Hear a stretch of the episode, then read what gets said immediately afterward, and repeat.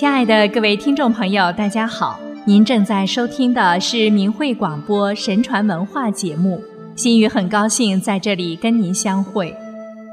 宋太祖赵匡胤是历史上一位独树一帜的好皇帝，其杯酒释兵权、千里送京娘、华山不纳粮等故事家喻户晓。今天我们要讲的是《宋人笔记》和《宋史》中记载的几个宋太祖的故事，好让我们更全面地了解他的人格魅力。殷子相，后周显德四年，周世宗柴荣亲率大军猛攻南唐的楚州，楚州守将张彦卿誓死抵抗，城破之后，依然率领残兵在城内巷战。最后全部战死，无一生降。周兵死伤惨重。为了报复楚州人的抵抗，也为了震慑南唐小朝廷，周世宗下令将楚州城中的不管男女老幼全部杀死。当时，身为后周大将、殿前都点检的赵匡胤，在楚州城北指挥战斗。他来到一条巷子前。看见路边横卧着一具已被砍掉了脑袋的年轻女尸，他怀里的婴儿还含着母亲的乳头在吸吮。赵匡胤恻隐之心油然而生，急忙向周世宗请命停止屠杀，同时把这个婴儿抱回军中，并设法寻找乳母来喂养他。巷中居民因为这个婴儿的缘故，躲过了一场劫难。后来人们把这条巷起名叫殷子巷，由此可见，在唐末五代那军阀混战、杀伐如麻的黑暗乱世中，身为军人的赵匡胤却心存着善良。雪夜访赵普，宋太祖经常私访功臣家，赵普每天退朝回家都不敢更换便装，以备皇上突然来访。有一天，天降大雪，到傍晚还未停止。赵普估计皇帝也许不会外出了。过了很久，赵普听到敲门声，开门一看，大吃一惊，只见太祖站在风雪之中。太祖说已经约好了皇帝赵光义。很快，赵光义也到了，君臣三人围炉而坐，烤肉喝酒。赵普的妻子为太祖兄弟斟酒。太祖亲切地称呼她为嫂嫂。太祖切入正题，与赵普商议攻取北汉的事。赵普说：“北汉是宋于西北的天然屏障，若先灭北汉，那么西北方就得由我们独挡。不如先平定南方，再挥师北上。那时北汉弹丸之地，便插翅难逃了。”太祖笑道：“正合我意。”只是特意来听听你的意见罢了。宋太祖励精图治，求贤若渴，平易近人。只可惜他五十岁就去世了。御厨使赵匡胤在太原做节度使的镇将期间，住在一个姓李的老婆婆家里，老太太对他很好。后来赵匡胤做了皇帝，派人寻访李老太太。得知她已经死了，就找到了他儿子，任命他为御厨使。时间长了，这小子没升官，心里不满，请求离去。太祖说：“单凭你的才能，御厨使都做不到的。绝路是用来招纳贤能之人的，而我却用来恩典救人，这让我愧对士大夫。你还有什么不满足的呢？”赵匡胤知恩图报。更以国家为重，而普通人做人要知足知耻。宋太祖怒责宋白。太祖在位时，宋白主持科举考试，收受他人的贿赂，在评选时不公正。他怕皇榜贴出后别人会有争议，于是先列出中举人的名单报告给皇上，想假托是皇上的旨意来为自己开脱。太祖愤怒地对他说：“我委任你去主持科举考试，中举的名单应当是你自己决定，为什么要向我报告？我怎么知道这些人合不合适呢？如果皇榜贴出后遭到别人的非议，我就要将你斩首，向天下人谢罪。”宋白很害怕，就更改榜单上的名字，使之符合大家的意愿，然后才将榜单贴出去。赵匡胤要求宋白做事要经得起公义，处事公允，才能服众，不要自作聪明，欺上瞒下。刘昶以酒，南汉后主刘昶在降宋之前，喜欢制毒酒杀害大臣。降宋后的某天。赵匡胤召集群臣和刘昶饮酒，赵匡胤倒了一杯酒赐给刘昶。刘昶想起自己在南汉时的所作所为，怀疑酒中有毒，捧杯流泪说：“我自知罪不容赦，陛下既然不以死罪处置我，我愿意做一名大梁的平民，让我看看太平盛世。我不敢饮这杯酒。”赵匡胤哈哈大笑说。我把自己的一颗赤诚之心放到别人的胸膛里，怎么会这样做呢？立即拿过刘昶的酒杯，一饮而尽。另外倒了一杯酒赐给他。还不仅是南汉后主刘昶，像后蜀主孟昶、南唐后主李煜、吴越的钱俶等各国旧君，都受到了赵匡胤的优待。对各国旧臣，他也大都优容对待。如后周的范质、杨徽之，南唐的徐铉等，其中杨徽之、徐铉还曾是他的对头，所以宋太祖的博大胸怀、恢宏气度，非一般人能比。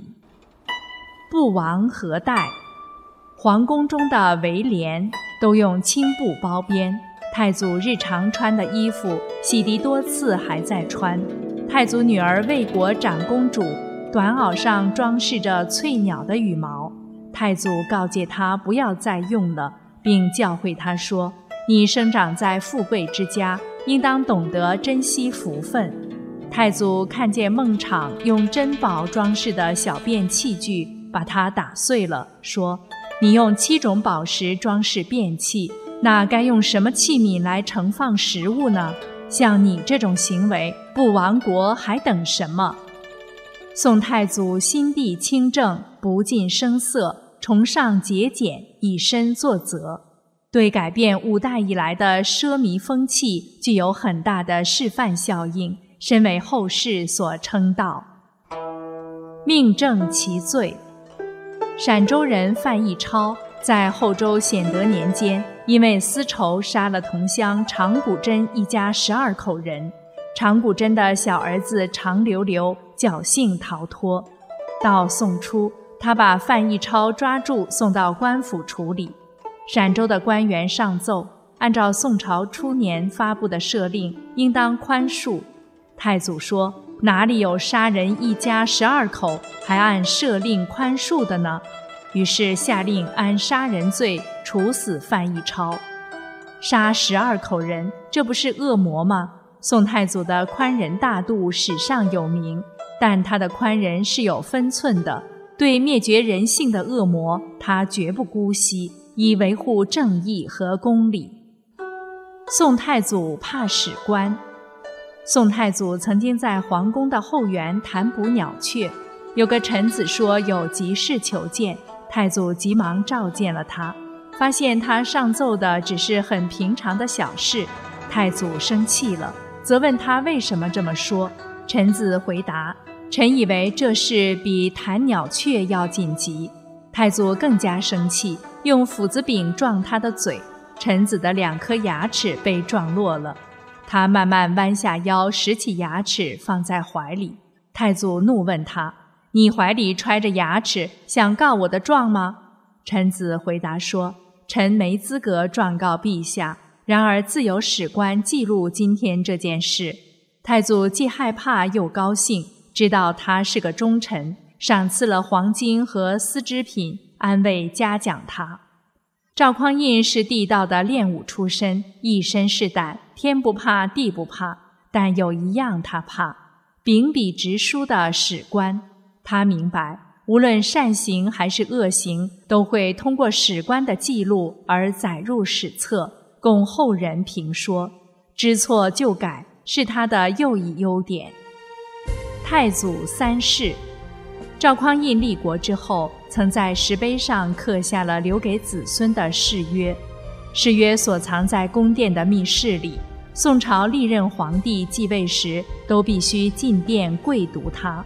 这份誓约至为机密，除了特定的宫中人士之外，甚至连宰相都不知道。后来金朝打败宋朝，占领皇宫时，才发现它。誓约的内容有三点：一、柴氏子孙有罪，不得加刑；纵犯谋逆，至于狱中赐禁，不得侍曹行路。亦不得连坐之属。二，不得杀士大夫及尚书言事人。三，不加农田之赋。